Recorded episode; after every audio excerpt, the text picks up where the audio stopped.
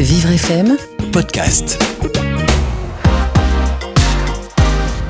Petite comme un crayon entre les mains de Dieu, Mère Teresa avait la force d'un géant. Elle a consacré sa vie aux pauvres en proie à une profonde crise religieuse qui ne l'a pas empêchée de devenir sainte. À l'occasion du gala de remise de prix Nobel en 1979, elle s'était présentée parmi les smokings et robes de soirée en sari de coton et sandales.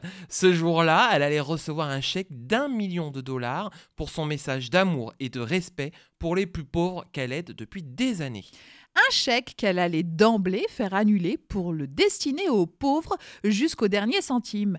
Telle était Mère Teresa, destinée à diriger un collège catholique à Antali, près de Calcutta. Chaque jour, elle posait son regard sur les lépreux et les autres malades des bidonvilles. Quand en 1948, elle obtient du Vatican la permission de quitter son ordre et de s'établir seule parmi les marginaux, elle commence alors une nouvelle vie dans une cabane autour de laquelle se rassemble une communauté de sœurs. Les missionnaires de la charité, vêtus d'un sari aux couleurs des parias, la caste la plus pauvre d'Inde.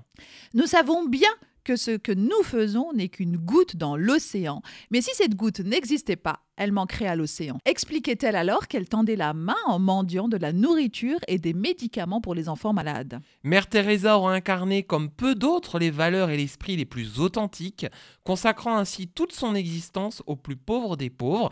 Elle nous a quitté Lila en 1997, je pense que vous vous en souvenez. Ah oui, c'était juste après Lady Diana ou avant, je sais plus. Exactement, moi je me souviens de l'annonce de son décès au JT de TF1, je crois que c'était juste après. Ouais, mais c'est ça, c'est ça. Voilà, de beaux souvenirs avec Mère Teresa. À demain Lila. À demain, Jasson.